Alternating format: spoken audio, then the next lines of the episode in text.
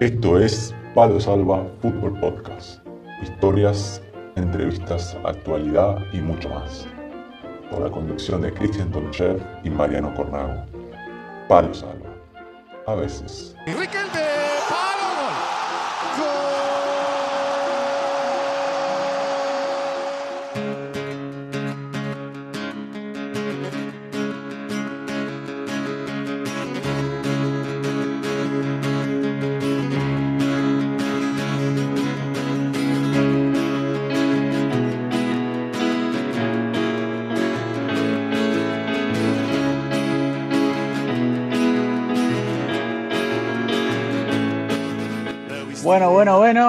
Tardes a todos. Hoy es martes. Ahí lo veo a Cristian Alejandro Tonchev. ¿Cómo estamos, Cristian? Buenas tardes, hola Mariano, hola audiencia, hola amigos, hola familia, hola, hola queridos oyentes. Un placer saludarlos. Buenas tardes por aquí, buenas noches, buenos días, buenas madrugadas en el lugar donde se encuentre. Un placer eh, volver a reencontrarnos aquí en el podcast, el podcast del fútbol nuestro. Todo bien, Mariano, gracias a Dios, todo bien ya por lo menos de la última vez que habíamos grabado, ya mejoró la temperatura, ya nos empezamos a sacar un poquito, un poquito de ropa. Sí, totalmente. Mira, es más, aquí, Almería ahora mismo, en, el Egeo hace 17 grados, pero el, cielo está, está descubierto, sol, eh, ya se siente, ya se vamos sintiendo eh, el olor primaveral, ya se acerca el olor a las rosas, eh, el olor al amor. Qué lindo cuando se empiezan a alargar los días, ¿viste? Se empieza a alargar los días y ya empieza, estás unos cinco minutos en el sol y ya te empieza a dar calor. Ya, qué lindo esa sensación. ¿eh? Precioso. a diario. E, eso, esa cita con el sol es a diario aquí, cierto. Eh, bueno, vos sabés a los oyentes, esa cita es, es a diario cada vez que luego del desayuno saco, a, saco al chihuahua, el perrito de mi, de mi hija que se llama Coco, eh, paseamos un poco por, por, por, por, la costa del Mediterráneo y bueno, nos quedamos ahí un par de minutos a, absorber un poco la vitamina D que nos da la, la, madre naturaleza. Lo que hacíamos ahí en Mispago, en Nogoyá, Entre Ríos, eh, cuando viste, está todavía un poquito de invierno, otoño, cuando hay sol a la siesta, era tirarse al pasto y a comer mandarina, che. Qué lindo. Por supuesto. Bueno, ya, que, ya que me recordás, obviamente, para los que me conocen, los, que saben, tengo una piel bastante oscurita, bien, bien de mi, de mi tierra natal, Chaco, donde las siestas son terroríficas. Eh, eh, ustedes agarraban y se ponían debajo de la sombra, en algún paraíso, imagino, y comían unas mandarinas, nosotros también en alguna u otra ocasión, con algún tereré, o bien pasábamos por una de las avenidas y eh, eh, pasamos por una de las avenidas de, de, de Saspeña, un saludo a Saspeña querido, y había muchos árboles de mora. Bueno, la cara era no negra del sol, además negra del sol, violeta de, las moras, que nos prendíamos a ver exactamente en la avenida 33, bien recuerdo, éramos chicos, pasábamos por ahí y nos hartábamos de mora y claro, la ropa llevaba a casa, mamita querida, entre que estaba negro yo, violeta de la mora y la ropa toda negra, mi madre más, tiene el, cielo ganado a mi mamá Sonia. Le mando un abrazo grande y Dios la bendiga, mi vieja. Sí, yo no. Dijiste que tomaban eh, tererés con mandarina. A la mierda, una, una mezcla media eh, fuerte. No, en cierta ocasión comíamos mandarina, en otras, por ejemplo, nos juntábamos debajo a tomar tereré y a jugar al truco. Ah, ahí está, ahí está, ahí está hasta que obviamente, hasta que, hasta que el sol un poco merme, viste, bajaba un, eh, bajaba un poco el sol, bajaba la temperatura y ahí podíamos ir a, jugar al fútbol, al fútbol. Vos sabés que Chaco estaba viendo el otro día ahí en la tele unos resúmenes de años anteriores de partido y demás, y, vi una definición por penales. Este, vos cuando penales, ¿qué, ¿qué, es para eh, vos solías patear penales en tu equipo, pateás o, qué te recuerdos te traen los penales en, en general? Uh, los penales, los penales me traen muy buenos recuerdos siempre, ¿eh? me traen muy buenos recuerdos desde chiquito, es más, desde chiquito recuerdo un, eh, fuimos a jugar un torneo nacional con, con, con, mi equipo que se llamaba Sol de Mayo, no recuerdo si era Sol de Mayo Defensores, y, justamente, es más, habíamos en la final, íbamos a penalti y éramos chiquitos. Yo recuerdo estar llorando todo el momento en los nervios del penal y el último penal me tocó patear a mí y lo metí y, habíamos salido campeón. Y luego, con el tiempo, sí, se me, se me dio tirar penales, se me dio tirar varios penales y no tengo buenos recuerdos. El, entre, entre ansiedad por querer de que el, el balón entre a la red nervios sobre la presión, el cual hay mucha expectativa detrás de ese penal, eh, ilusiones de muchas personas y, obviamente lo, que, lo que conlleva la responsabilidad esa. Pero sí, sí, pateo penales. Últimamente no me están dejando tirar penales los chicos, estoy dejando que los tiren ellos para, eh, para, para, para agarrar penales en los pleos. Pero sí soy, soy generalmente tirar penales. Vos sabés que yo también me recuerdo, yo de chiquito, fuimos ahí en, mi club, ahí en Sirio Libanés, en Entre Ríos, jugamos la final del campeonato entrerriano y ganamos por definición por penal y me acuerdo también. Ahí arranqué a patear y después ya de grande en, varios equipos fui, era el encargado, lo que vos decís, viste, los, nervios, también pensar a dónde lo va a tirar y, y demás. Así que, pero me fue bastante bien, humildemente diría, sí, este, no, no, no, no, salvando la distancia. Hay, una anécdota que no, que no sé si te la vas a recordar, pero que no, no involucra a los dos. Yo ya estaba jugando en Malta, en Hanrum, y vos había ido, era tu primera etapa en, en Esgura, y era tu primer, no sé si tu primer entrenamiento, y era un partido amistoso. No, entrenamiento. Entrenamiento, porque yo ese año no había fichado, 2012 Exacto. no había fichado. Era, era partido amistoso a ver, les contamos, viste estos partidos amistosos, no que hay árbitro y demás, sino que se juegan dos equipos que se, ya es solo con la pechera, no es con la equipación ni nada. Y entonces me acuerdo que yo había ido a verlo, que jugaba, jugaba vos, jugaba Emilio, y me, me dice, Mariano, ¿querés ponerte a, ponerte a, a, dirigir? Porque para que fuera uno neutral, digamos. Y me acuerdo que iba a 0 a 0 y yo cobro un penal a favor de ustedes, a favor de ustedes, que fue penal. Y yo te veo que a vos, claro, era tu primer, no sé si era el primer, segundo entrenamiento, y como que estabas ahí dudando si ir a agarrar el penal. Y yo te digo, Chaco, anda a agarrarlo, anda a tirarlo. Y vos me miraste y me así, y fuiste, lo, y fuiste, lo agarraste y fue gol, 1 a 0 y, y para, para Legura. Lo estoy recordando, lo estoy recordando, no sé si el otro, sí, ahora mismo estoy recordando ese partido, eh, sí, sí, un día caluroso también, fue un día caluroso. Eh, la instalación en el Melita fueron. exactamente, exactamente, lo recuerdo. Uno había dicho que lo tire y yo dudaba, pero no precisamente por, por, la responsabilidad. Yo dudaba por el hecho de que yo llego a un equipo nuevo, un vestuario nuevo y suelo respetar las, las, la típica jerarquía de los que están antes y bueno, darles oportunidad. Pero obviamente al, al ser que no eran por los puntos tampoco tenía tanto.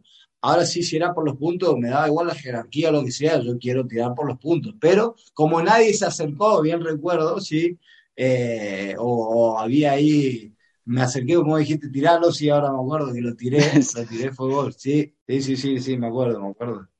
Y vos sabés que estaba viendo el otro día, no sé si te acordás, definición por penales Uruguay gana, cuarto de final Mundial 2010 en Sudáfrica. Uy, uy, uy, uy que, lo, que el loco Abreu cierra la, la, definición con, picándosela al arquero. No sé si te acordás. No, eso. fue, eso, como, sí, ¿cómo no va a recordar? Recuerdo el día, porque estuve viendo ese partido, fue increíble. Eh, es más, los sucesos eh, anteriores a la, la, tanda de penaltis llegan ahí, luego de la mano y la expulsión de Luis Suárez. Fue terrible ese partido, eh, obviamente para la historia, lo recuerdo bien, y mucho más luego de haber conocido eh, el trasfondo, la historia de que hubo el trasfondo cuando estaban ahí abrazados los uruguayos. Eh, uno, claro, estaban ahí abrazados los uruguayos y, Abreu le preguntaba si se tiraba o aguantaba el arquero. Sí, hay una, hay una anécdota muy buena que lo que vos estás contando que la cuenta Abreu. Así que antes de empezar con la entrevista, si querés, Cristian, vamos, a, vamos a escucharlo a Loco Abreu para que lo ponemos en contexto a la gente, definición por penales, el, para el que no conozca la historia, el loco Abreu tira el, el si metía, a Uruguay, y bueno, él la, él la va a picar y ahora va, vamos a poner la, la anécdota contada por el, por el mismo Abreu sobre cómo él decide finalmente picar la pelota al arquero. Muy buena, dale, vamos a escucharla. Y bueno, y después de eso ya vamos a ir con el invitado de hoy que, que nos está esperando ahí por México.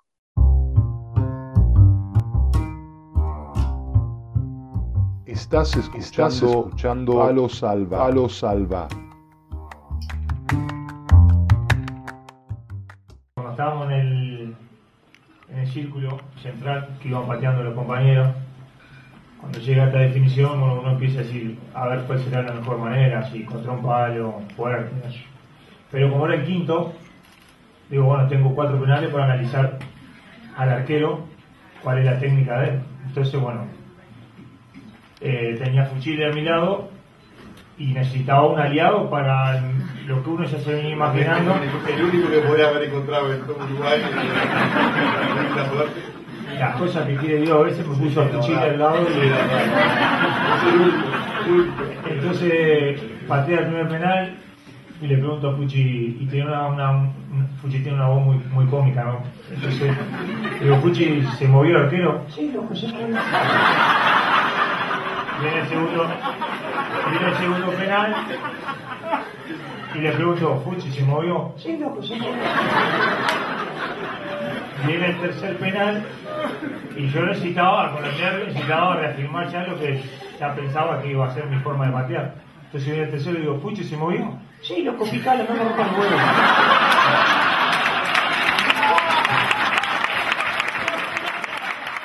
Esta es la entrevista de la semana en Palo Salva.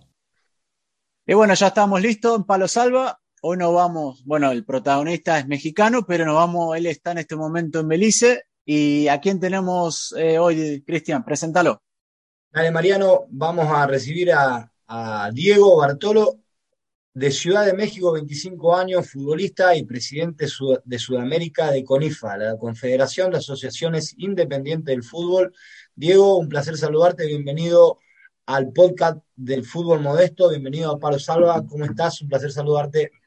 Hola Cristian, eh, hola Mariano, muchísimas gracias por la invitación y bueno, aquí estamos a la orden para poder resolver cualquiera de sus dudas respecto al tema del fútbol de CONIFA, al tema del fútbol de FIFA y cualquier otra situación en la que estemos por ahí involucrados.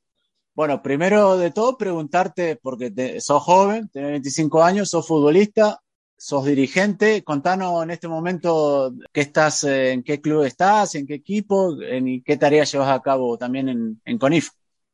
Ok, perfecto. Bueno, actualmente, pues bueno, soy eh, el director, bueno, el presidente de toda América Latina de, CONIFA, eh, específicamente más enfocado al área de Sudamérica. Eh, también tengo, pues obviamente, mi agencia de representación, ¿no? De jugadores desde hace ya más o menos cinco años, que prácticamente esa, esa empresa funciona, funciona sola. Después estoy, obviamente, también trabajando como intermediario de FIFA. Es uno de los de las labores de las cuales eh, realizo. Y bueno, actualmente estoy eh, ayudando ¿no? en uno de los equipos en, en Belice, la Liga de Fútbol Profesional de, de, la Primera División de Belice, a tratar de crear una estructura, crear, de, de, tratar un proyecto diferente a lo que están, han estado acostumbrados en los últimos años en el fútbol actual. ¿Qué es lo que sucede en Belice? Pues que obviamente hay un gran material de jugadores, un gran material tanto físico como de fisionomía de los jugadores, pero falta esa parte de profesionalismo. Entonces estamos aportando prácticamente ideas, no es que venimos a hacer algo que no se conoce en el fútbol, aportar ideas, ¿no? Y un poquito de la experiencia que hemos tenido a lo largo de estos años en el fútbol para, pues obviamente, tratar de elevar, como te explico, el nivel futbolístico y el nivel administrativo de, este equipo y obviamente después ser un, como te explico, ser un espejo, ¿no? Para todos aquellos equipos y que de, de, esa forma se empiecen a utilizar para, para ellos en, en, sus bases, digámoslo así. Diego, dos preguntas para que, bueno, para que la gente se más o menos se vaya ubicando. Quiero que le expliques un poco eh, con IFA, ¿no? Porque se, cuando Mariano también estuvimos charlando, me dijo con IFA, me explicó un poco en qué consiste y, y nada, sería bueno de que más o menos reubiques a las personas en qué consiste eh, esa confederación y segundo, también eh, ubicarnos en el mapa, a todos, a mí incluido, ¿no? Que no sabemos exactamente dónde se encuentra Belice. Los que no nos dio tiempo a googlearlo, ¿no? Exactamente. ok, bueno, te, te, te, informo un poquito. Mira, la, la, CONIFA, que por sus siglas, ¿no? En inglés, digámoslo así, es la Confederación eh, Internacional de Asociaciones Independientes de Fútbol. Eh, al día de hoy, o sea, te lo voy a simplificar a, a algo corto, ¿no? en el mundo el día de hoy hay dos confederaciones importantes de fútbol, en este caso eh, FIFA, que tiene 211 países, eh, que digamos es el órgano rector internacional más fuerte de fútbol. Eh, después viene la CONIFA. cuando yo ingresé hace un año y medio, más o menos tenemos 56 miembros. Ahora te voy a explicar por qué miembros, no es como tal países, ¿no? Y la idea de todo esto, pues, bueno, no, el, trabajo que hemos tenido en estos, en estos años, al día de hoy ya somos casi 70 miembros en, en CONIFA. Entonces, ¿qué es exactamente CONIFA? Es, es, una confederación internacional, se podría decir la segunda más importante del mundo, que va enfocada obviamente a la creación, ¿no? Y, y, ¿cómo te explico? Y protección de, de ciertos, eh, de ciertas culturas que quieren desarrollar el deporte y que no tienen la estructura o que son unas minorías o no son aceptadas como, como tal, como un país, ¿no? Pero va mucho enfocado a preservar lo que es la cultura, lo que es, eh, eh, ¿cómo te podría decir? hay, hay, una palabra específica que no la tengo en este momento en la mente, pero es cuidar todo esto y darle desarrollo a, todos estos, a todas estas minorías que quieren participar en el fútbol. Es una realidad que en el tema de CONIFA ya han, ya han salido muchos jugadores, ¿no? Que empiezan jugando en este tipo de, de, clubes, en este tipo de selecciones y posteriormente se van a, a firmar contratos profesionales. Por ejemplo, hace un par de días acaban de firmar a uno de los jugadores que pasó por CONIFA en la primera división de Italia. Entonces, digámoslo así, es un, proceso, es, es, un paso para poderte convertir en algún momento en una, en una federación FIFA o es un paso para desarrollar deportivamente una estructura en, en, una región que no cuenta con las capacidades de, de, desarrollo muy, como en otro, bueno, como actualmente la tienen los, los, los otros 211 países, ¿no? Por ejemplo, ahí estaba viendo que en Argentina el miembro CONIFA es, eh, es no sé si es Argentina, decime, eh, corregime, es mapuche. Es, es como un, ¿en qué sector estaría o qué, a qué representan? Exacto, mira, por ejemplo, en, en, Sudamérica tenemos cinco miembros al día de hoy oficiales, activos, digámoslo así, que es Mapuche, Rapanui, que estamos un poquito más eh, pegados, digámoslo así, bueno, es una isla, digámoslo así, ¿no? Eh, estamos acá, después está la selección de Sao Paulo, que está específicamente en Brasil, Ahorita tenemos un nuevo miembro que es la selección armenio-argentina. Es una combinación de, algunos, de algunas personas que salieron de Armenia, se fueron a vivir a Argentina y están desarrollando la selección armenio-argentina. Eh, la gente de Mapuche, específicamente, te digo, no, no, a ellos no los tengo muy bien contemplados en el mapa, no, no te podré decir a qué dependen, porque no es que dependan, como te digo, a un país, no dependen de Argentina, ellos son propios y tú lo sabes, no es como en su momento en España, sabes que Cataluña es Cataluña, Barcelona, Barcelona, entonces eso va más que nada enfocado el tema de CONIFA. Eh, no, no pertenecería como tal a Argentina, más sí sería un, un, miembro como mapuche, ¿no? Es lo que nosotros desarrollamos. O sea, en el Mundial, bueno, en, la Copa América no vas a, ver que diga la selección de, de, Brasil, no, es la selección de Sao Paulo, ¿no? Entonces, eh, específicamente va enfocado ahí. Porque ya que lo comentás, en junio se va a realizar una Copa América en Argentina de CONIFA. Así es, en, junio tenemos la Copa América con las, las, fechas más o menos del 20 al 25 en Buenos Aires y bueno, ese es el, el plan para este año. Y por ejemplo, para ser miembro de CONIFA, eh, los equipos, ¿qué requisito hay que deben contemplar para poder formar parte de, de CONIFA? Ok, primeramente te digo, representar una región o minoría específicamente que vaya acompañado de lo deportivo, de lo cultural, eh, como te digo, de preservar eso que es lo, lo, antiguo, no necesariamente lo moderno, o sea, digámoslo así. Eh, segundo, pues obviamente un equipo de fútbol profesional, que, que puedan, un equipo, digámoslo, no profesional, un equipo de fútbol que, que pueda entrenar, que pueda tener ese, ese desarrollo, eh, que tengan un estadio para jugar, que, eh, pero específicamente más eh, cualquier, cualquier persona que se quiera o cualquier equipo o demás que se quiera inscribir a CONIFA necesita llenar un formato de membresía que está en la página web de CONIFA. Entonces llenas tu formato, lo envías a los correos que aparecen obviamente ahí en la página web. Posteriormente nosotros tenemos un comité mundial que son los presidentes de, de, cada continente y un ex que se llama, que son como todas las personas que participan en CONIFA y se hacen votaciones para saber si cumplen con los requisitos para participar. No es que ya llenan sus datos y yo digo, oye, Diego Bartelota, ya, este equipo ya está listo, no, tienen que pasar por una serie de procesos, ¿no? Entonces te digo, al día de hoy somos cinco, pero hay muchos, muchos otros, eh, otros miembros que quieren participar en esta copa. No tenemos definido, esa es la realidad, cuántos van a participar, pero sí hay algo tentativamente hablando, ¿no? Bueno, porque tenés 25 años, eh, sos futbolista, tenés, dijiste que tenés la agencia representante, formás parte de CONIFA, sos el representante de Latinoamérica. ¿cómo, ¿cómo surge esa posibilidad? ¿Cómo terminás siendo el representante de Latinoamérica para, para CONIFA?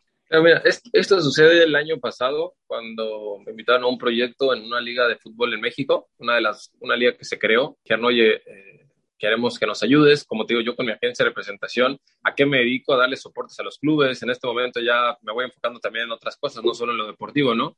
Le damos, eh, eh, potencializamos empresas y todo esto, entonces me, me, me explican un proyecto, me presentan ese proyecto en su momento de una liga de fútbol en México, y pues bueno, me toca desarrollar todo para que esa estructura creciera. Y sí, gracias a Dios la hicimos crecer muy, muy fuerte. Posteriormente, bueno, también las cosas no siempre salen como uno espera, esa es la realidad, siempre hay un margen de error, pero bueno, de ahí eh, la gente de Conifa, pues en su momento, digo, eh, vieron que tenía un potencial creo que importante, ¿no? En el tema del fútbol, tanto como, o sea, saber un poco de, de fútbol, eh, pues en su momento creo que también he estado jugando en, en diferentes países, también conocer un poco de culturas, ¿no? De, de, otros, de otros lugares, no solamente de un lugar, eh, entender un poco, ¿no? De lo que es el tema del inglés para poder trasladarle a la gente de, de, de, Sudamérica y poder estar en contacto con ellos.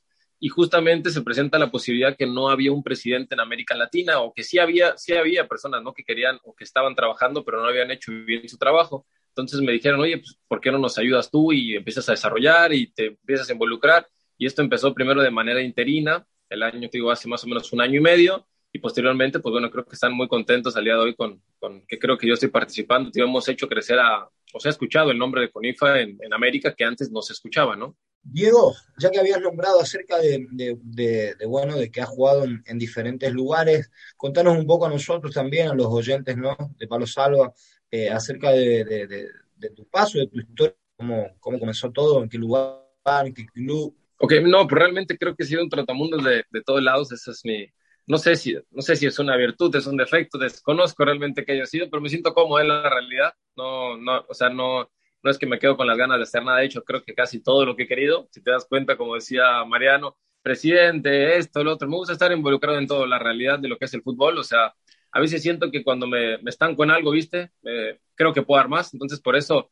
trato de hacer todo lo que pueda y lo que esté a mi alcance siempre y cuando lo haga de la mejor manera. Claro. Eh, entonces, bueno, empecé en México, primero obviamente en las Fuerzas Básicas de México, comencé jugando en el Club Puebla, después me fui a la cuarta categoría, después me fui a Malta, justamente ahí donde conocí al, al hermano de Mariano, a, a, Emilio, que viví con, justamente viví con él, llegué a su equipo, ya sabes, me sucedió la historia del representante que te lleva a Europa y que te deja tirado, la típica... La... Te quería preguntar eso que decías, porque vos decís que tenés tu agencia de representante. ¿No fuiste a, vos cuando vas a Malta, por ejemplo, no fuiste con sí. tu agencia personal? No, no, yo ayer era, ayer era joven, ayer era 100% jugador de fútbol, o sea, no, no sabía nada, 18 añitos recién cumplidos, y me llevaron allá, ya sabes, el típico sueño europeo, vas a jugar la UEFA, la Champions, te prometen el cielo y el mundo, ¿no? Y, sí. Y, y, bueno, y uno que tiene que hacer a cambio, no, te tienes que bancar tu, tu pasaje, llegando allá el equipo te lo, te lo recupera, no sé, bueno, ya, ya, sabes que llegas y no encuentras realmente nada, entonces ahí fue donde hago, me hago amigo del hermano de, de Mariano, de Emilio, que me, no sé si eh, suerte o buena suerte en este caso.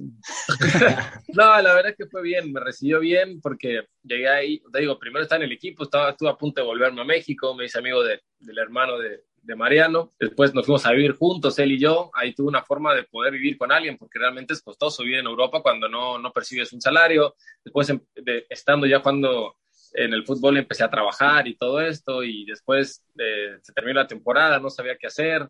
Un amigo de uno de los que juega con nosotros, con Emilio y conmigo, se fue a, a ¿cómo se dice?, a, a un equipo de director deportivo necesitaban jugadores para la categoría menor, que eran los minors, ¿no? Los, como los sub-20 o algo sí, así. Sí. Y exacto, y me hacen una prueba, me va bien y ya, me voy ahí. Ya estuve viendo un poco más con el hermano Emilio y después el equipo empezó a ver que hacía las cosas bien, llegamos a final de copa, o sea, cositas ahí, no, no me fue realmente mal, ya entrenaba con el primer equipo a veces, eh, en los amistosos me llamaban y ahí fue cuando empecé a, a, subir, digámoslo así, poco a poco, ya estando en un nivel donde en esa categoría realmente me iba bien y demás, ya me dieron la casa, o sea, ya estaba un poquito más cómodo, ¿no? De ahí fue donde me alejé un poquito del hermano de, de, de, Mariano, pero ya empecé a pues, hacer prácticamente, digo, como, como mi camino y todo esto, y se da una oportunidad al término de mi carrera, que me llaman de un equipo de México, de, Veracruz, de la primera división de México, porque, pues obviamente todavía estaba joven, tenía casi, no, no llegaba ni a los 19 años, justamente había pasado como ese proceso de apenas de entre 8 y 9 meses, Y pues sí, sin dudarlo, me, me fui para México. O sea, eh, la primera edición de México creo que es mucho, o sea, realmente el nivel es mayor, ¿no? Y una oportunidad así no la podíamos desperdiciar, aunque también ya estaba en ese proceso en el que ya firmaba el contrato profesional con el equipo, o sea, en el de en el Birkikara, que era el equipo de, de Malta, y era, estaba ahí, porque en un lugar ya tenías, o sea, ya llevabas picando piedra seis meses y en el otro ibas de cero, ¿no? Entonces, ahí fue el tema. Me voy para México, estoy en México, eh, me tocó Pablo Marín, el argentino, como entrenador cuando recién llego. Después eh, tengo un periodo más o menos de, tuve un contrato de un año, en ese año solamente fui a jugar la Copa, me bajaron a jugar a las 20, nunca me llamaron al primer equipo porque estábamos peleando el descenso, o sea, digo, a, a partidos oficiales. Y bueno, termina mi contrato de año, realmente no me fue muy bien, y de ahí me voy para donde me fui, me fui a Costa Rica, a la Liga de Ascenso. Eh, ahí salimos campeones, pero llegué faltando, o sea, me, me habló un representante, faltaban como cinco fechas, o sea, prácticamente en lo que me adapté, el equipo ya había salido campeón, pero pues fue parte de, de haber estado en otro lugar. De ahí me regreso a la segunda división de México, al Inter Playa, que era, es la tercera categoría de México, y jugamos hasta la semifinal. Después de eso me voy para eh, Guatemala, a la Liga Mayor, o sea, la primera división de, de, Guatemala. Jugué en dos equipos diferentes en el 2018 y 2019, en Petapa y en Chantla. Y bueno, ya cuando termino mi contrato en Petapa, ahí es cuando ya empiezo a, a gestionar más cosas y me, me, empiezo a enfocar un poco más como, como agente, ¿no? O sea, me empiezo a dar cuenta que las cosas no están marchando como yo esperaba. Cada vez voy de una liga a otra, a otra y voy bajando de nivel y digo, sí, creo que tengo que empezar a, a, a retomar este camino en tu paso por eh, los equipos mexicanos coincidiste con eh, jugadores como el Pichi Herbes y Álvaro Ríos, el uruguayo. Sí, sí, sí. De hecho, ahorita, por ejemplo, en su momento, cuando estábamos en Veracruz, de argentinos estaba Gabriel Peñalba, un, argentino grandote, ¿no? Estaba el Queco Villalba, chiquitito, el polaco Meléndez, eh, Julio Furch, estaba eh, Pellarano, estaba Arevalo Ríos. Con Arevalo es uno de los que mejor amistad llevo, incluso hace un par de años, ya hace como dos o tres, le gestioné algo, viste, como agente para llegar a uno de los equipos. Eh, en México, justamente en Correcaminos, ahí le acercamos, ¿no? Hicimos una, eh, un acercamiento con otro amigo que me pidió un jugador, lo acerqué y bueno, llegó a este equipo. Después, pues siempre hemos estado intentando, ¿no? Cuando las cosas ahí, sabes que te quedas sin equipo y ahí fue donde lo conocí, hicimos muy buena amistad, exactamente.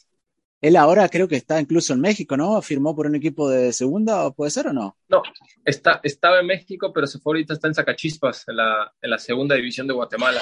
Dijiste que tuviste una mala experiencia yendo a Malta con representantes.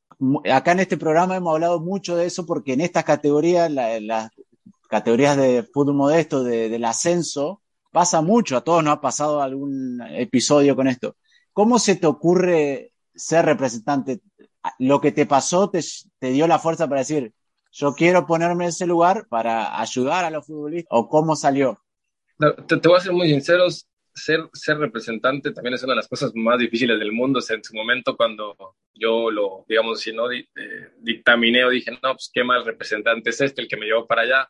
Pero tú como representante estás en un punto donde eres un intermediario, donde no tienes muchas cosas por, por hacer, realmente, ¿no? Dependes de un jugador que tiene una ilusión, que tiene ganas de jugar, que, que, tiene su propio ego, que tiene sus propias cosas en la cabeza, y después dependes de un dirigente, ¿no? Un presidente, un directivo, dependes de 10 personas de este lado y de este lado unas 5. Aparte el jugador está la familia, la novia, la persona, el que, le dice esto está mal, esto está bien. Entonces, como intermediario, a ti te toca tratar de ser lo más honesto y transparente, pero es que a veces que a ti te toca trasladar, ¿no? Y es que te traslada el club y tú le trasladas al jugador y el jugador le traslada al club y esto se convierte en un tema que a veces el, el que queda mal es uno. Esa es una realidad. Entonces, no es fácil realmente ser agente, eso te lo, te lo digo honestamente, pero sí, digo, trato de hacer las cosas de lo mejor posible. Como te digo, trato de, de trabajar primeramente con honestidad. En, obviamente que se presentan oportunidades de todo tipo, ¿no? En el tema del fútbol, o sea, sí hay como cosas muy fuertes en el tema esto de, de, lo, de, los agentes de jugadores, pero pues creo que hay que tratar de hacer tu, tu mejor trabajo, honesto y, y transparente, que es lo, lo, más importante, ¿no? Eso te abre puertas y poco a poco pues te vas armando de, de personas que, que, empiezan a confiar en ti y es ahí donde tienes esa posibilidad de, de, meter jugadores, de sacar jugadores o de hacer ese tipo de transferencias. Y ahora que decís que estás en Belice, estás ayudando a, a construir, a que el equipo crezca y también vas a volver a jugar, a sacarte las ganas como futbolista. Claro, mira, no, realmente, te digo, yo, yo vine acá en junio, tuve una reunión con la Federación de Fútbol de Belice, eh, porque a ellos les interesaba por ahí. Diego, disculpame que te corte, está un compañero ahí justo descansando. Sí. Disculpame que te corte. Ubicanos eh, en el mapa, por favor. Ubicar a la gente en el mapa donde está Belice. Ok, Belice está pegado a, a Quintana Roo, que digamos así, Quintana Roo es el estado de México, que es el sur, ¿no? Está pegado al Caribe. Entonces, yo creo que la mayoría de la gente entenderá, por ejemplo, aquí arriba está Cancún, ese es algo importante. Después te vas un poquito más abajo y viene Tulum, que también es otra zona importantísima. Después vas un, exacto, vas un poquito más hacia un costadito, pero todo sobre la misma línea, ¿no? En, en el término de México, y está Chetumal. Después de Chetumal, ahí tienes la frontera justo con Belice, que es la frontera de Corozal. Perfecto. O sea que, que, hay unas lindas playas por ahí por Belice, ¿verdad? Sí, digámoslo así, hay, hay buenas islas. Por ejemplo, acá está la isla de San Pedro, que ahí está la famosa Isla Bonita. No sé si recuerdan la canción de Madonna sí, de la Isla Bonita. Sí. Bueno, es específicamente de ahí. Mirá lo que nos venimos a enterar, Chaco, ¿viste? Años eh, can cantando la canción y. Bueno, la Isla Bonita. Eh, por fin sabemos de dónde viene, mirá. algo de bonito, yo no la conozco, está claro, pero algo bonito debe tener, si la canción lo dice. No creo. Y bueno, entonces ahora, Diego, ¿vas a, vas a jugar ahí? ¿Vas a también entrenar? ¿Ser el entrenador? Mira, yo, yo llegué acá y comenzamos primero el proyecto, por ejemplo, los equipos en Belice, una de las problemáticas que tienen es que la gente no se entera de lo que sucede en el fútbol de acá. ¿Por qué no te enteras? Porque pues no hay esa promoción, no es esa publicidad o esa estrategia de marketing. Hoy en día los equipos, tú lo sabes, y los jugadores, más de lo que puedes jugar o a que aportar es el 80% marketing o lo que tú demuestras a la gente. Entonces empezamos con eso, ¿no? Hay gente en México que les ayuda a llevar las redes sociales, que nosotros les, les apoyamos con eso para que, cre para que crezca, ¿no? Su, su visibilidad. Y sí, justamente es uno de los pasos que, que se han dado muy fuertes, eh, muy buenos. Eh, después, obviamente, es un país que económicamente no tiene la estructura económica. Entonces, buscamos jugadores jóvenes, los cuales quieran venir ¿no? a, a sumar experiencia, eh, entendiendo que pues en este momento en vez de pagar, por ejemplo, digamos así, ¿no? una escuelita como tal, te toca a veces costear ciertos gastos tuyos para generar tu experiencia, pero estás jugando en el fútbol profesional. Yo, como te digo, todos los chicos que han venido se les dice, mira, señor, esta oportunidad es de esta forma y de esta forma. Eh, y, y, hay un par de chicos que han venido y ojo que son bastante buenos. Entonces, o sea, realmente es bueno porque de otra forma sería imposible traer extranjeros porque no cuentan con el potencial económico. Ese es el paso en, o es el proyecto a corto plazo. En un mediano plazo, cuando las empresas, cuando la gente aquí se junte y esto crees que es una realidad que vas a poder traer extranjeros de calidad. Entonces, digo, ese fue el primer paso. El segundo, le hablé a muchísimos entrenadores, viste, esos que van comenzando también a ver quién quería venir. Al entrenador, obviamente, sí le dan por ahí alguna ayuda, pero sigue siendo muy, muy poco. Y yo estando acá dije, bueno, pues ya estoy acá, vamos a ver por qué no les ayudamos a entrenar. Digo, tengo esa noción también, o sea, antes de estar acá, ahorita estaba de, de, de head coach en las categorías juveniles en, en Estados Unidos. Y eh, pues bueno, empezamos a entrenar. Creo que también tengo muy buena escuela, ¿no? Por parte de mi papá, que es entrenador de fútbol, que también yo lo represento. Y eh, después, pues. ¿Quién es, quién es tu papá? Eh, disculpa. Mi papá es Daniel Bartolota, ahorita está en, en, El Salvador, él está allá, junto te digo, con, con otra de las personas que trabajan con nosotros, él es el que lo está llevando, o le gestionamos prácticamente todo. Toca, te digo, hacer como, como muchos temas y ya te digo, estamos entrenando el equipo bastante bien, o sea, la licencia de coach ya llevo también trato practicando, o sea, en mis tiempos libres, como te dije, soy agente registrado, también hago en lo que se me venga, ¿no? Un curso de, de coach, eh, licencias de coach, entonces, pues ahí voy a, aprendiendo, voy haciendo todo para sentirme servible, digámoslo así, y eh, estando acá, te digo, pues a veces eh, dan las ganas, ¿no? De poder hacer algo, de mover, pues me meto a entrenar con los chicos, entonces, y ellos dicen, oye, qué bien lo haces, vas a jugar con nosotros, no vas a jugar, le digo, bueno, vamos a ver hasta dónde puede llegar, si podemos jugar un poco, qué bueno, ¿no? Más que nada, ya ahorita no lo veo como tal, como una ambición de hey, el mejor jugador de la liga o el campeón goleador, voy a ir a otro país, no, lo veo más como seguir haciendo deporte, como tal vez eh, poder juntar al grupo un poquito más desde dentro, ¿no? Tal vez creo que ayuda mucho poder corregir incluso desde dentro más errores que de afuera y creo que también se, se genera muy buen grupo desde, desde esa parte. Diego, ahí en Belice, ¿cuántos, cuántos clubes o cuántos equipos hay? ¿Cuántas divisiones? ¿Cómo está estructurado eso? Mira, aquí la, la, primera división de Belice, el año pasado habían más o menos 10 equipos por una cuestión ahí administrativa y todo esto que, te digo, situaciones que, que el fútbol todavía no ha despegado. Se salieron cuatro y quedaron solamente seis. O sea, la Liga Profesional de Fútbol de Primera División tiene seis equipos. Después, este año están desarrollando para empezar el tema del área femenil y también cuentan con, con, una segunda división. En la segunda división desconozco cuántos equipos hay en la realidad, pero en primera edición son seis equipos y se juega a dos vueltas. El que tiene más puntos sale campeón y el, la suma de los dos torneos del, del campeonato, el que, que, sale campeón, juega la CONCACAF, que es la CONCACAF League, ¿no? De, de, de los campeones de cada país. ¿Belice pertenece a CONIFA o, o es miembro FIFA? No, eh, Belice pertenece a, a, la FIFA, es uno de los 211 países. Bien. Y digo, ahora, bueno, sos dirigente y fuiste futbolista, sos futbolista. ¿Qué cosas, qué cosas te mole cuando eras solo futbolista, qué cosas te molestaban de los dirigentes o no te gustaban de cómo se comportaban o hacían los dirigentes que ahora, estando en ese lugar, entendés más o intentás cambiar o comprendés que era la forma de hacerlo y viceversa? Te, te voy a ser muy sincero y esa es una, creo que la mejor pregunta que me has podido hacer pero o que me ha hecho alguien, ¿no? No, no en este momento. Creo de las mejores preguntas que me ha hecho alguien y realmente la respuesta a ello va. Una de las situaciones cuando yo era jugador era que en su momento también hace un, hace un año estuvimos en un proyecto en Veracruz, ya te explicaré cómo estuvo. Eh, primero, los presidentes nunca tienen esa, esa cercanía con los jugadores. Esa es la realidad. Tú hay veces que vas a un equipo y ni siquiera puedes hablar con el presidente. O sea, en todo el año futbolístico, en tu año de contrato, en tus seis meses, no tienes una charla de más de un minuto con el presidente. Y es una de las cosas que tú como jugador, como presidente, como dueño de un equipo, como dueño de una empresa, imagínate que no sabes cómo está tu personal, ¿no? O sea, no puedes entender si se siente cómodo, cómo está, si le hace falta, no sé, eh, una charla nada más. No te estoy hablando que le haga falta plata, que le haga falta unos tacos de fútbol, no.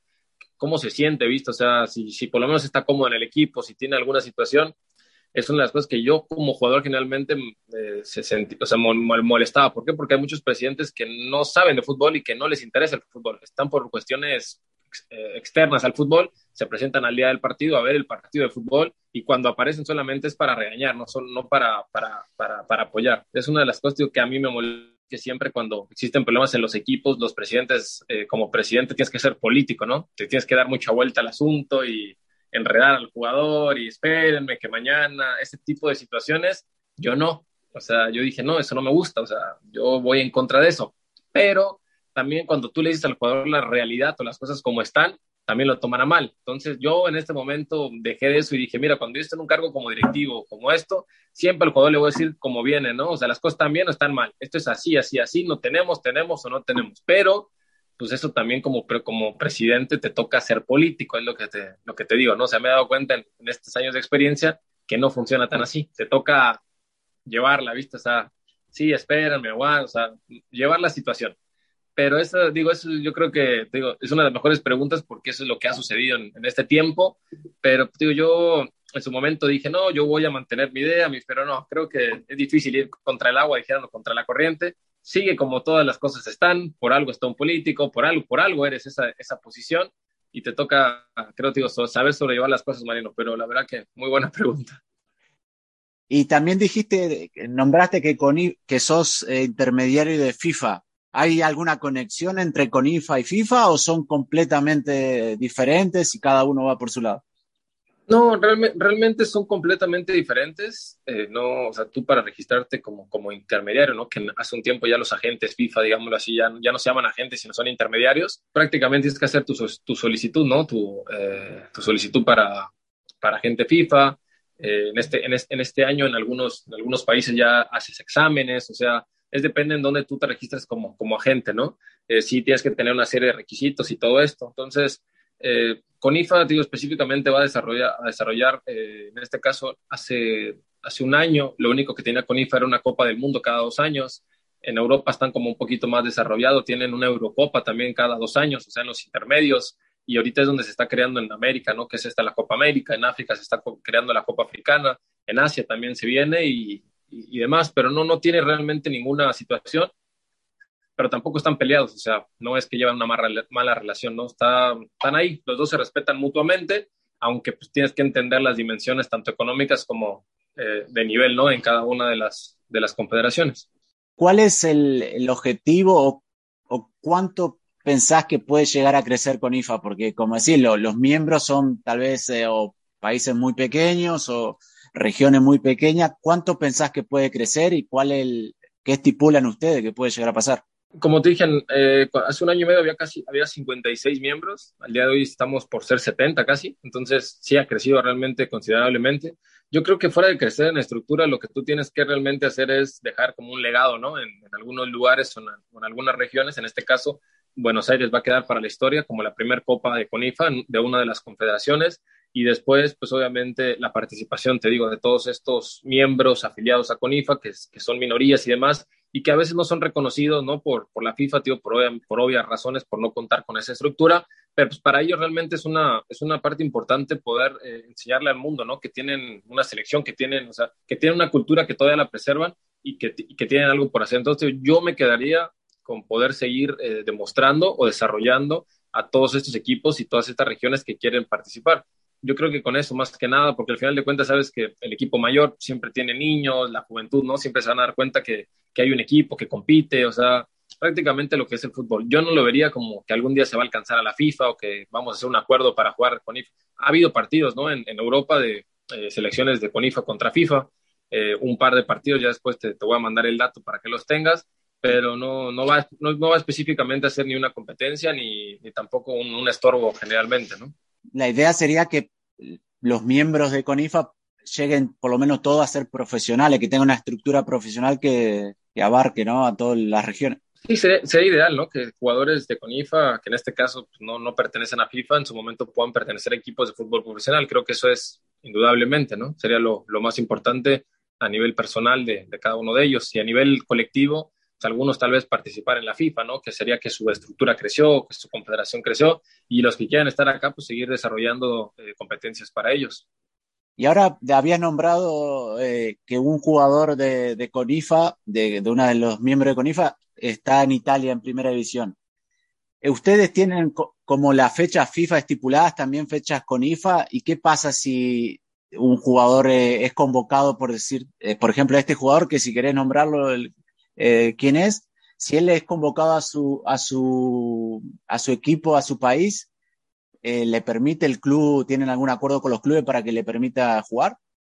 Te puedo decirlo, mira, eh, como, como todavía no está muy, muy desarrollado, lo que tiene desarrollado únicamente con de hoy es una Copa del Mundo cada dos años. En, en, en Europa tienen una Eurocopa cada, en, esos intervalos, o sea, en, los intervalos donde no hay Copa y apenas lo estamos desarrollando acá. No hay como tal fechas con IFA, pero sí hay partidos amistosos. Entonces, te, no te sabría realmente decir cuál es el, la verdad, si, si, lo, si lo pueden prestar, si no lo pueden prestar, pero creo que el chico en este momento pues debería de enfocarse ¿no? en lo que es su, su equipo y todo esto.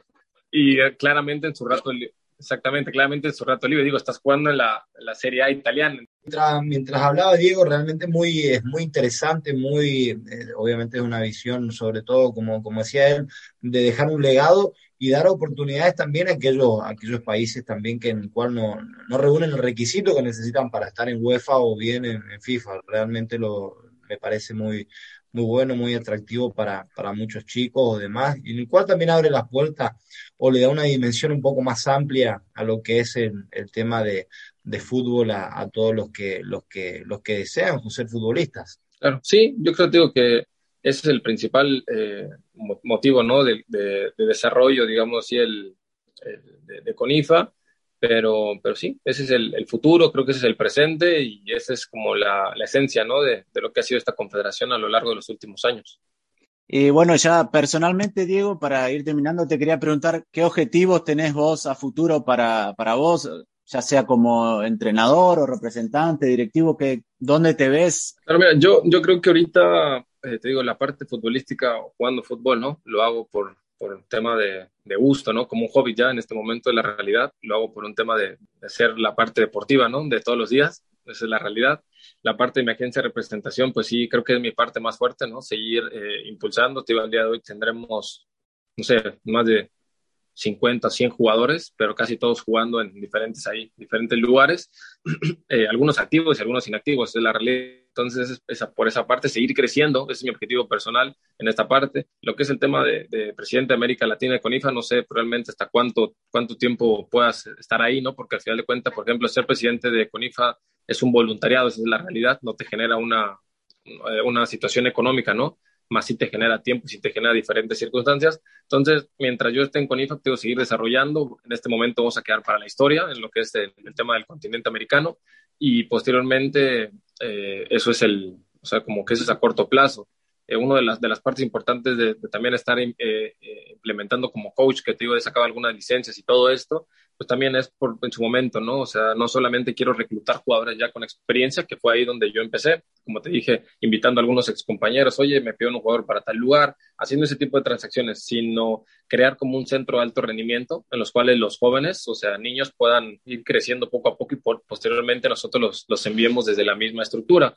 Entonces es como mi plano y para eso pues obviamente tienes que estar eh, capacitado, ¿no? Para, para tener el material para los entrenadores, para los niños, o sea, se manejan diferentes tipos de metodologías de entrenamiento para los niños de 10, 11, 12, 13 años y es ahí donde me estoy preparando y te digo, sin dejar de hacer siempre las cosas en el fútbol que te gustan, que en este momento creo que una de las cosas que mejor puedo hacer pues es la, la intermediación de los jugadores.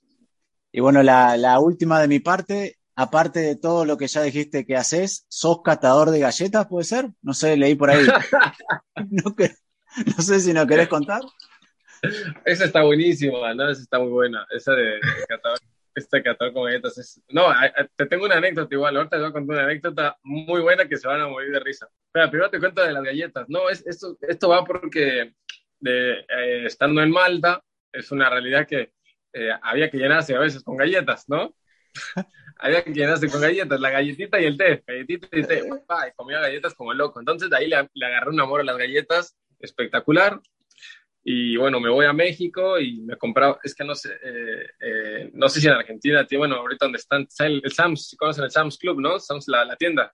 Sam's sí, Club. sí, sí, sí, sí, sí. Bueno, como el Costco, ¿eh? una cosa de esas, compraba las galletas, viste, así grandotas y, y empecé a comer. Y el tema es, pero, pero abundante, o sea, como jugador, como siempre, galletero, y hace, hace no mucho tiempo estábamos ahorita en Estados Unidos con, con mi novia y un, unos amigos me dicen, oye, te voy a llevar a conocer las mejores galletas de, de un lugar de acá, de, de, este país, de bueno, de una ciudad. Hey, voy a comer galletas, pum, las empiezo a probar y todos me preguntan, ¿qué tal? ¿Te gusta la galleta? Como si fuera catador, ¿viste? De galletas. yo le el veredicto? ¿qué? Que el veredicto y le digo, mmm, la verdad está buena, está crujiente, pero creo que he probado mejores. Y ahí dije, bueno, soy catador de galletas. Dije. Eh, que, que, claro, cuando hay, cuando me imagino cuando se pasa mal, ahí eso, todo hemos, hay que llenarse con algo, ¿viste? Hay que meterle lo que sea. De ahí eh, surgió el famoso catador de galletas. Creo, creo que has, has compartido parte de tus días viviendo bajo la, el mismo techo de una de las personas que mejor sabe llenarse el estómago, Emilio Cornado.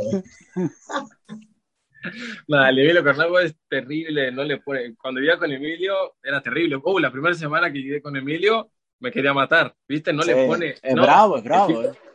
El tipo, no le pone nada, o sea, te, te, te, cocina el pollo así sin nada, ¿viste? O sea, no, no, tiene una gota de sabor el pollo, le pone sal, nada yo me quería matar. Los, los elotitos te los saca así recién, viste, el elotito y te saca como granada. No, otro... Seguramente lo estará escuchando, lo estará escuchando y pensé que había cambiado ese hábito eh, muy malo de, de, llenar la olla, ponerle agua y poner el, el, el, el, pollo sin sal, sin nada y que salga a gusto a, a chancleta. No, no, el, viejo, yo le digo el viejo, el viejo es terrible, ¿eh? eso le encanta y eso sí, el cerealito abundante, el mate también.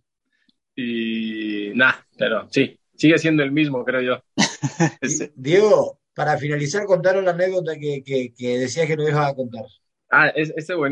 Hace, hace poco tiempo, hace como, hace como seis meses, justo cuando vengo acá de Elice, llego y vengo a ver a unos amigos en común, ¿no? A otros amigos. Y me dice uno de mis amigos, oye, Chete, te invito a jugar golf, me dicen. Y yo dije, bueno, qué tan complicado pues ir a jugar golf, ¿no? Pegar a la pelotita. Y bueno, estos tipos, eh, estas personas no juegan al golf profesional, o sea, son tipos que van y compiten en otras partes del mundo y cada vez que le pegan la mandan a lejos. Eso, eso digo, me dio mucha risa porque lo platicaba hace un par de, de, días con mi papá y dio mucha risa. El tema es que, bueno, estos tipos son de negocios, ¿viste? O sea, son gente que, que vas a hacer algunas cositas y yo específicamente venía a Belice a eso, o sea, a hacer negocios. No podías ¿no? quedar mal, no podías quedar no mal. podías quedar mal, a interactuar, ¿no? Realmente. Entonces, bueno, va, eh, llego al, al, campo de golf y yo decía, ¿es en serio que van a hacer parce? Yo no creo que sea tan complicado, agarro el palo y le, le doy, se agarra y pasan todos, ¿viste? ¡Pum! Mandaban a, no sé, 100, no sé, larguísimo, ¿viste? O sea, tan, tan, todos pegaban. Uh, cuando llegó mi momento me dio en el palo, ¿viste? Agarro el palo, me acomodo, o sea, yo veía todo, viste, paran un poquito como que la colita, los piecitos los, los hacen hacia abajo, no sé, me, me, puse igualito que ellos, le agarré, traté de hacer un swing, viste, bien arriba, ¡pum! La primera el abanico, la primera, no le pego. Dije, mamita querida, ¿dónde me metí? luego otra vez, digo, no, la segunda la, la buena. Yo creo que ellos pensaron que estaba calentando, viste, que siempre que haces un swing como que le pegas y no le das. Y en la segunda, madre, ¡pum! Tampoco le doy puta madre, güey. No le pegué a tres veces que le quise, no le pegué a tres veces que quise darle al, al ¿cómo se dice? Al, a la pelota. Y me dice uno, bueno, bueno, vamos, vamos, vamos. Me, me salvó, me salvó. Me dice, vamos, vamos. Con la mano, salvó, con la mano, ¿sí? Con el pie pegarle, me decía. O sea que a día de hoy todavía no se sabe si estabas entrando en calor todavía. Podría ser que sí, no. A- a- Ya hace un par de semanas me puse a practicar todo el día y ya le puedo pegar. O sea, ya le pego, ¿viste? Ya sabés Pero- que ah, para hacer negocio hay que jugar un poquito al golf, tío. hay que jugar al golf. Entonces, esa, esta historia me quedó y yo, y platicando con mi viejo, le decía, agarré y me decía, no tenés vergüenza, me dice, ¿cómo vas al club de golf y no sabes pegarle a la pelota? Y le digo, le digo, pre- le digo, prefiero pasar vergüenza que un año de hambre, le decía a mi viejo. Eh, ¿Qué? Pues, eh. Totalmente, totalmente. Entonces, esa es una de las mejores que, que realmente tengo ahí, Mariano y, y Cristian. Entonces, bueno. podemos decir que fue bien la, la negociación, por lo menos. Eh, lo del golf no, no, no Pues, sabemos, pero No, no, no, no me fue muy bien, pero estamos acá ahora. Algo estamos haciendo. algo salió bien, algo, algo te Algo salió bien. Bueno, Diego, te agradecemos muchísimo por tu tiempo este, y por contarnos todo respecto a Conifa y a tu actualidad y te deseamos lo mejor en el futuro. Eh, sos muy joven, así que eh, tenés todo, todo un recorrido por delante y te deseamos lo mejor y Palo Salva disponible para lo que, lo que necesites. eh, ya sabes dónde eh, tenés un espacio acá con nosotros. Te mandamos un abrazo grande y muchas gracias. No, gracias a ti, Mariano, ahí por, por estar al pendiente de esto. Gracias también, Cristian. Eh, los voy a añadir por ahí al grupo que, que tenemos de, de periodismo, ¿no? De la Copa, de la Copa América, para que estén un poco más enterados de, de todo lo que va a ser este, eh, este año del 20 al 25 y pues agradecerles. Esperemos, digo, cualquier cosa que, que podamos apoyar y echar a lo que sea el programa, cuenten conmigo y gracias por, por su tiempo igualmente. Igualmente, Diego, un placer, un placer. Éxitos en todo, Dios te bendiga siempre y nada, de seguir con esas convicciones, esas, esas visiones, nada, de trabajar, seguir adelante. Y aquí de Palo Salva vamos eh, enviándote la mejor de las fuerzas, los éxitos y seguiremos tus, tus, tus, tus pisadas. Muchas gracias, Cristian. Gracias, Mariano. Cuídense mucho. Esto es, es Palo Salva. Palo Salva. Y bueno, ahí pasaba Diego Bartolota desde Belice, eh, él es mexicano, pero bueno, está ahí actualmente como entrenador, como futbolista y bueno, él es presidente de, la, de CONIFA en Sudamérica, eh, la Confederación de Asociación Independiente de Fútbol, así que muy, muy interesante todo lo que nos contó sobre esta asociación de fútbol independiente. Realmente muy buena, ¿eh? muy interesante. El, el, proyecto, la, iniciativa obviamente está ahí detrás intentando, intentando obviamente de, sostener un proyecto que es muy, eh, es muy muy inclusivo, perdón, inclusivo para, para muchos, muchas federaciones o muchos futbolistas en el cual quizás no tienen un nivel adecuado para diferentes eh, eh, ligas o países, pero es bueno para, para obviamente incluir a, a todos ellos a, a tener una, una, competencia también. Es muy bueno, muy bueno. Realmente interesante. Le agradecemos mucho a Diego y bueno, le deseamos lo mejor y vamos a estar pendientes de la, de la primera Copa América con IFA que se va a realizar en Buenos Aires a finales de, de junio de este año. Estaremos ahí detrás a, a ver cómo, cómo sucede todo. Así le deseamos lo mejor como siempre. Y bueno, Chaco, si nos quieren seguir, nos quieren escuchar, ¿dónde, dónde pueden hacerlo? Nos seguimos o nos siguen en las diferentes redes sociales, en el cual obviamente tenemos acceso a día de hoy, eh, como Instagram, Facebook, Twitter eh, y en Google, Google Podcast, eh, en las plataformas Anchor eh, y Spotify. Así es. Y bueno, gente, le agradecemos mucho sigan ahí conectados con nosotros, así lo pueden compartir con amigos, como siempre decimos, se lo agradecemos. Así que un placer estar con ustedes de nuevo y hasta la semana que viene. Gracias audiencia, un fuerte abrazo, Dios los bendiga a todos y hasta el próximo martes. Chao Mariano, hasta la próxima. Esperé tanto este partido y ya se terminó. Esto fue Palo Salva. Palo Salva.